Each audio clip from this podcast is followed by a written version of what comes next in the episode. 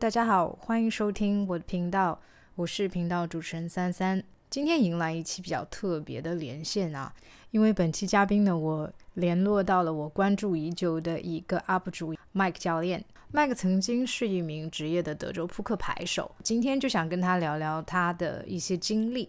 那我们欢迎 Mike。Hello，珊珊你好。哎，教练你好，你好。今天真的是很高兴跟你连线。那我觉得首先。我比较好奇的是，扑克这件事情怎么进入到你的生活之中的？也就是说，你是怎么跟扑克结缘的呢？啊，扑克其实可以讲到更早以前嘛，就是我我初中的时候，那时候 Google 刚出来嘛，然后他们有那个 Google AdSense 就可以打广告的，然后那时候我是就把那个我去注册一个账号，然后把那复制到一个网页上，然后叫我的。同学啊，朋友全部去点，然后赚了几块钱，所以我网络上面赚钱的之旅是从这里开始的。真的那个没赚多少钱，然后后来就长大了嘛，我就我刚打扑克应该大概十八岁左右，也，可能我忘记了十八还是十九岁吧，因为我以前还有玩那个网络上面有一些那种什么撞球的游戏，然后我是看到那些可以赌钱的，只是我以前没有钱嘛，所以我从来没有赌钱。OK，所以我就是知道网络上面可以赌钱，只是我没有去接触，因为我没有钱。只是我后来我我有打工嘛，有点钱，然后在网络上面我也不知道哪里看到了，就看到一个那个打牌的德州扑克的一个广告。那时候美国还没有封杀掉，后来我就点进去就直接开始打，就存个十块钱就开始打，后来存二十块，后来最后破产。然后破产了以后，我才发现，因为我开个银行卡，银行银行号。美国的银行号是可以刷到负数的，可以 overdraft 的。然后我就我也不知道会有什么结果，我就继续刷那个卡，它就变成我银行号就变负数的。然后也没有人跟我要这个钱，我就又输光了，又在刷，然后就也没有说特别多，可能两千美金吧。就那时候对我应该蛮多的，我也不知道怎么赢赢不回来。然后后来是那个讨债的打给我妈，把她叫醒。然后我妈也有有一天突然一大早把我叫起来，吓死我了。然后问我怎么欠那么多钱，然后后来他就，就他他就是算是惩罚我吧，把我的那个房间的电脑，他是把我的那个显示器直接抱走，拿去他房间这样子。我小时候的时候，他蛮严管我的，不让不怎么让我玩电脑。嗯，他出门的时候都要把那个路由器拔掉，他拔掉路由器，我会直接把那个电脑接那个接网线嘛，就不用通过路由器。然后他拔掉那个。那个 modem 我不知道中文叫什么，就是接那个网络的那个盒子。他后来是把那个带走，后来我去买了一台一模一样的，我就给他带走那个，就等于是调包嘛，把那个没有被激活的让他带走，然后有激活的我留在家里，自己还可以上网自己。所以我是被这个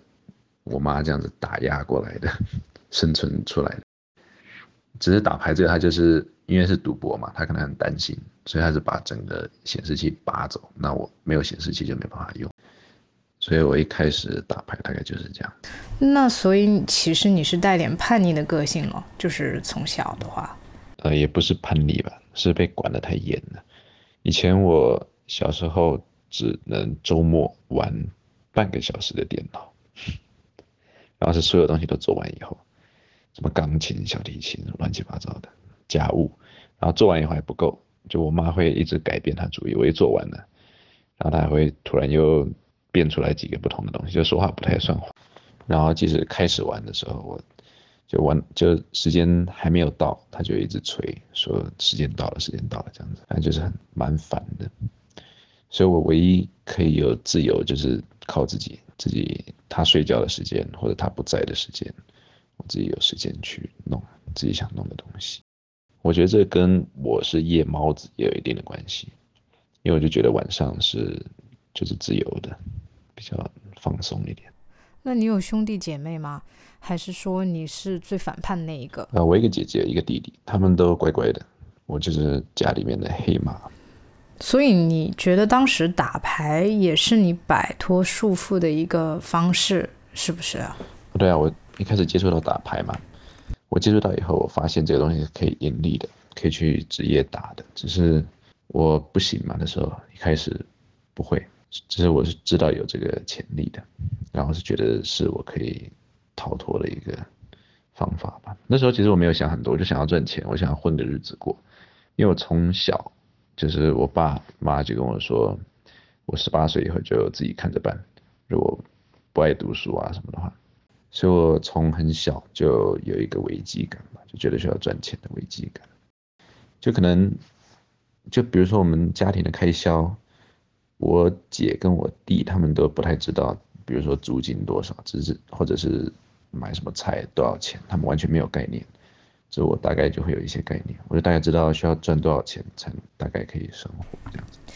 所以你爸妈是反对你打牌啦？其实，因为他们一直都想要我当医生嘛，只是在我的眼里，我是觉得这世界上不只有当医生这个东西。他们我知道他们是为我好，他们觉得当医生是铁饭碗，所以我姐、我弟他们都当医生，然后我也是本来在医生的路上。是医生世家吗？还是就是因为他们觉得这个职业比较好，呃，算是医生世家吧，基本上全家都是医生。就从我爸那一届开始以后，很多都是医生。就我爸、我叔叔，然后另外一个我不知道怎么叫，是我呃我爷爷的弟弟的小孩 也是医生。只是他们就对我比较没有信心，因为我比较调皮。只是我功课，就是我的成绩都还不错的。所以我就是调皮，我经常在那个校长办公室或者搞一些事情。我是觉得学校管得太严，不是我调皮的问题。然后后来就我说我妈把我的那个电脑显示器拔走嘛，过了很久我没有打牌。然后后来我又开，他后后来慢慢又相，就可能又相信我了，觉得又又没有没事的，可能过去了。然后电脑就开始慢慢又还给我了的显示器。然后就是盯着那个钱嘛，就看着我，就我没有钱了。然后他家里的钱也看着，不让我拿去赌博。只是我在那个 Two Plus Two 的论坛，就打牌的一个论坛上，有遇到一个一个人，一个职业玩家，然后他就他就赞助我打，然后教我这样。那这个人为什么会这么看重你呢？是投缘吗？还是说他看到了你的潜质？嗯，我不知道啊，我觉得他就是就是一个好人吧。只是那时候我打。低级别的稍微有一点点，就还可以，有一点点成绩。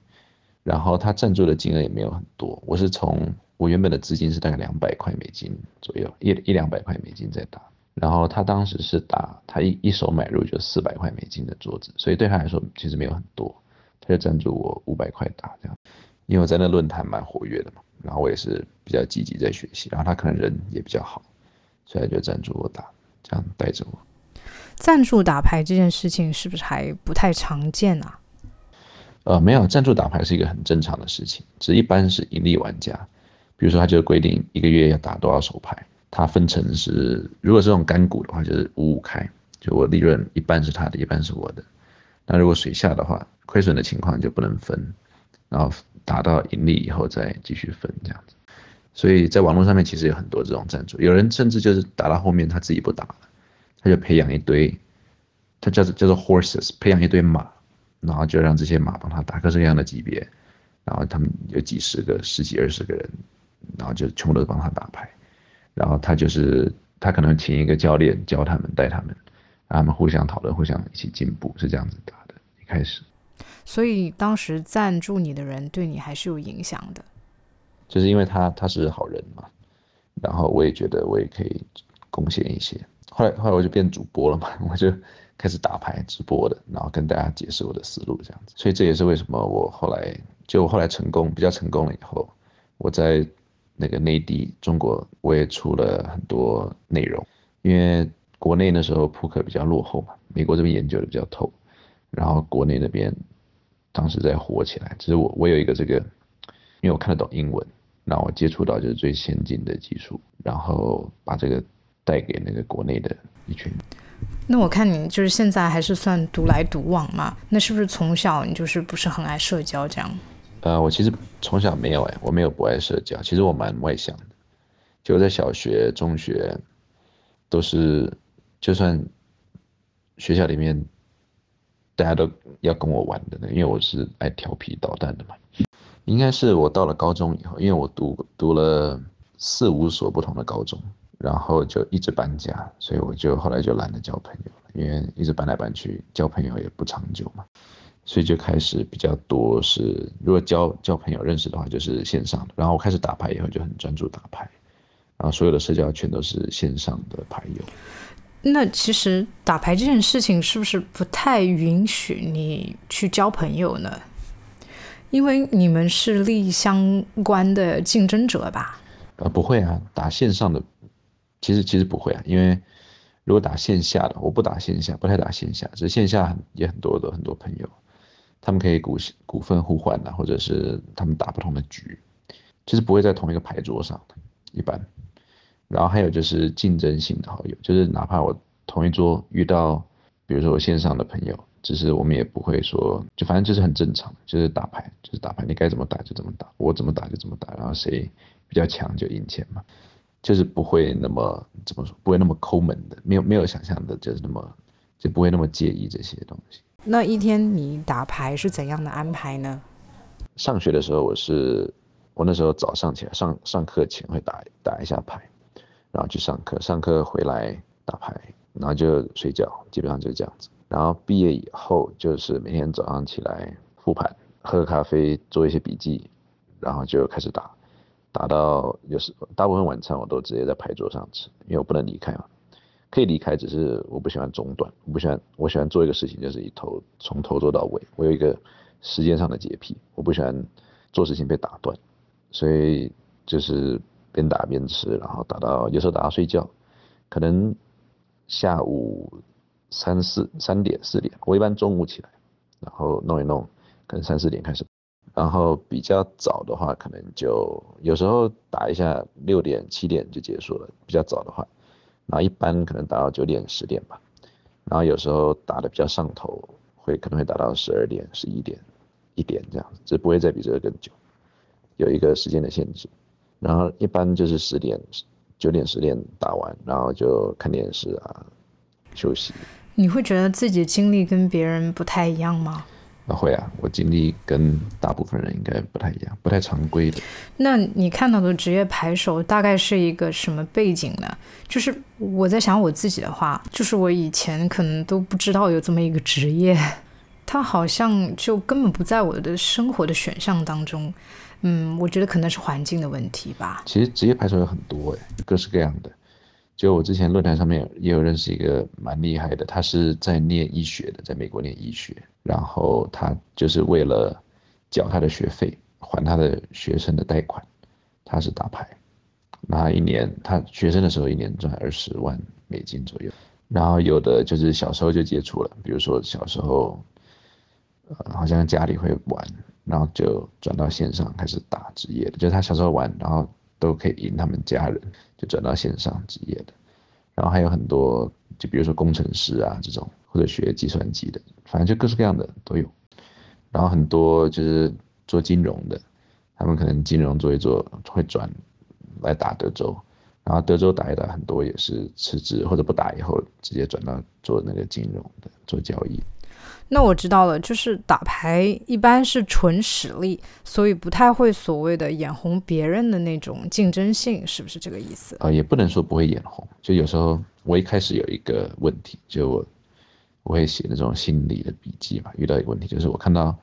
明显打的比我烂的人，他们在桌上赢钱，那时候会眼红，会上头，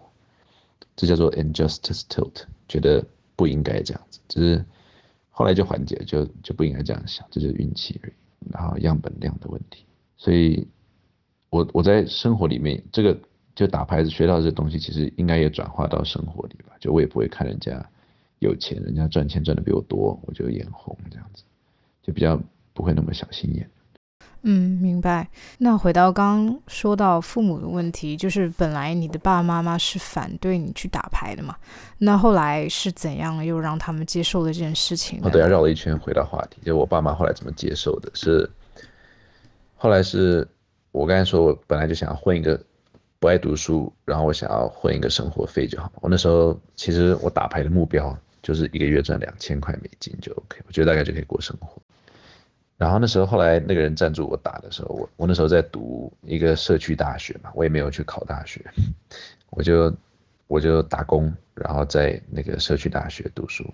然后在那社区大学的图书馆里面打牌，因为我的显示器被我妈拿走了嘛。美美国这社区大学的课就是你要选选，有点像选购这样子，然后就付款，嗯，然后选了这些课以后又可以退掉这样。后来我全部都没有去上，全部都退掉，我就只留了一个健身房的课，就可以去健身房锻炼一下，然后去图书馆打牌。然后后来我妈就看到我那个成绩，就是我的课全部怎么会全部都没有去上，然后就说那我到底要怎么办？她就跟我聊了一下，我就说那干脆我去当个警察好了，因为我看警察工资有就是四万多起跳嘛，那一个月有两千两千多块，嗯，只是她应该是不想要我当警察，所以她就说要不我去那个北京读医学院，因为留学生可以很好的就进医学院嘛。因为挂着那留学生的名义，然后我姐也在那边呢，她本来就在那边，所以问我要不要去。然后后来我是查了一下，我看北京是可以打线上扑克的，后来我就答应了，我就买了一台笔，自己偷偷买了一台笔电，准备去那边打牌。这个又是算一次 rebel 啊？对的，就我想我去北京了，我就逃脱了我妈的管制，我就可以完全的专注在打牌了。那其实这个会不会也是算你为了完成你爸妈的心愿呢？我当时没有想什么完成什么东西，就是我想去那边就可以打牌，我没有想说的医学院或什么是大概是怎么样。那这时候是几几年呐？啊，这时候应该是二零零九左右了嘛，我大概十九岁左右，我我九零年的，可能零九一零年我忘了具体的，我是一一届的，所以可能是一零年的时候。啊，OK，我了解。那其实就是说你热爱打牌，嗯，还是说你觉得？它只是你赚钱的一个方式，呃，我我觉得不能这么说哎，我觉得就是我喜欢比较自由的方法，可以赚到比较就是可以过生活的钱吧，就不用每天去打工这种的，就是也赚的跟打工一样，我就在家里可以赚到打工的钱，我觉得就不错了。当时就是冲着这个想法。那我觉得你就是嗯，属于自由主义者，然后其实很多人都会很向往自由啦。嗯，不过你有没有想过这个职业能不能长久呢？还是说你觉得这个是可以一直做下去的？你想过以后吗？呃，没有诶，没有想过什么长不长久的问题。我是觉得可以一直做下去吧。我没有第一个我没有想这个问长不长久的问题。然后第二个我就是就陷入在我自己的那个思想里面。所以你不会转行？在打的时候，我是觉得可以打一辈子。就像我现在炒币的时候，我觉得可以炒一辈子。所以估计不会。因为我人生遇到的一些事情，也学习到就是计划跟不上变化，就是跟着人生走嘛。所以当时你觉得可以一直做这个职业牌手？对的，其实现在也可以啊，其实现在也可以一直做，就这个行业都还在。那你啊，现在还有这种动力吗？如果还是做牌手的话？呃，应该比较难，因为就变得很机械性的，就是每天复盘。学习，然后就去打，就有比较像比较比较有点像打工了吧。然后特别是进入加密货币以后，因为这个波动很大，那打牌就那个钱就没有那么相对没有那么吸引吧。然后如果要达到真正很高的级别，到跟加密货币差不多大的波动的话，需要社交，需要需要会那个社交，然后就需要打线下的比较多，才才比较多机会。只是就我的性格。我觉得不太适合打线下。那你真正的兴趣所在，你觉得是什么呢？其实我觉得我没有什么兴趣，我真我真的兴趣可能就在于赚钱吧。目前就是这样子，我就我就喜欢赚钱。我不知道是我恐慌，所以需要赚很多钱，还是我对赚钱有兴趣，我其实分不太清楚。嗯，我理解你的意思。那没关系，我们可以先说一下后来你接触加密货币的这个契机。我记得当时你有讲过，说你的银行卡被冻结了，是那个时候开始接触加密货币的吗？OK，其实是这样子，银行银行卡被冻结前我就有入场加密货币了，因为那时候我在北京打牌嘛，那都是提款都是人民币到银行，然后。人民币要外汇出去有管制，那金额很小嘛，对不对？那时候我理解的金额很小，我不确定具体是怎么样，或者因为政策也是变来变去的，所以我当时那边生活费够用了，就剩下要毕业的那几年都够用，租金、车拉萨、学费都够了。那我就想，那如果我还有多余的钱，他那时候刚好开通了一个比特币提款，然后我就想，那什么是比特币？我就去研究了一下，然后大概大概了解这个意思，我就我就提了比特币。只那时候就市场什么价值啊，什么价钱会波动，这个我完全不知道。我就是知道它两千一百万颗，然后就是可以放在那云端。然后我也去，我提比特币前，我先办了一个有那种比特币的 Visa 卡，就是充值啊就可以刷的。然后我要了一办了一个那个，然后确实寄到了，确实可以直接刷刷卡用这个钱，虽然额度蛮低的，只是我就相信了这个比特币，我就提了比特币。所以就是你随着对它的了解。嗯，慢慢的相信它，最后变成了 Hodl 这个样子，对不对？呃，对啊，我我入币的时候刚好赶上二零一七年那一轮大牛市，我是一路到顶，一路跌回来，跟我二零二零二一一样。其实那时候我是完全专注在打牌，我只是偶尔刷一刷手机，看到哎怎么涨那么多，然后一直涨一直涨，然后我也没有去动它，也没有去管它，就放在那边看着，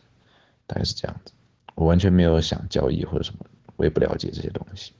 我就是纯粹打牌。然后我是到二零二零，刚好疫情嘛，线上线上我没地方打了，那时候线上就被各式各样的地方封锁，然后就把我逼到想办法去打线下。然后听说洛杉矶洛杉矶的局还不错，我来了不到两个礼拜，就那个 COVID lockdown，然后全部就封锁，所以我线下也没得打。然后，线上也没得打，所以那时候刚好全部人都在炒币嘛，那牛市刚好又又来了，那我就直接就进入炒币了。所以我其实二零二零年才开刚开始学，慢慢的学这个东西。所以我对他的信仰是有的，我可以我是可以 hold 的，可以抱得紧的，只是交易上面我不太会，所以我都是很很小金额在交易的时候，然后主要是学习嘛，学习为主，和那个累积经验。像现在我也觉得，就也还不太行。我只是，所以我都没有说去教大家怎么交易，我都是分享我自己的看法而已。那你有没有就是做什么事情啊是特别喜欢的，不是为了赚钱去做某个事情这样子？基本上没有诶，除了就维护身体的健康嘛，我偶尔锻炼，喜欢锻炼，然后其他的基本上绝大部分都是为了赚钱。然后没有什么特别喜欢的东西，我觉得这跟小时候的经历有关，我不确定是不是这样子。心理学层面上，因为因为我爸妈就想要我当医生嘛，小时候就把我洗脑当医生。其实他小时候他们问我想要干嘛的时候，我很小的时候我记得印象很深刻，因为我们那时候住的公寓对面在建一栋大楼嘛，我就每天都看到那些工人在那边弄那个水泥啊，在那边劈那个。弄那个什么砖头之类的，我就说我想当一个工人，因为我看他们建那个房子，我觉得很有趣，很好玩。后来就被我爸骂，然后就是，后来反正就是他们问我想要干嘛，会有什么兴趣，然后我说一个东西，他们就会把它打压掉。后来问我就这只一个例子了，还有其他的例子是这样子的。然后后来他们问我想干嘛，我就后来就是不知道了，然后不知道也会被骂。说什么都不知道，叭叭叭的，所以我现在长大了以后，其实我真的不知道我对什么有兴趣。然后小时候做的东西基本上都是被抢，我觉得很多亚洲人家庭都是这样子，觉得要什么学钢琴、小提琴，然后要什么游泳，叭叭叭，然后学校要念好，然后长大要当读什么书这样子。我觉得绝大很多传统的都是这样子，只是全部的这个灌灌输给我的，我都。不喜欢，都不是我喜欢做的。那你会好吃吗？呃，我喜欢吃东西啊，我我是蛮吃货的。只是说实在，美国这边吃的实在太贵，然后性价比又很差。嗯，这个很同意。所以我吃的时候，比如说我去台湾，我就会天天吃。就是我觉得全所有地方都可以吃，就是美国不能吃。我觉得美国的很多又不好吃，然后又很贵，贵到离谱。吃方面，你还是要来亚洲。对啊，我今天在看那个日本，有一个 YouTuber 去日本吃什么三百年的那个鳗鱼饭的那个老店，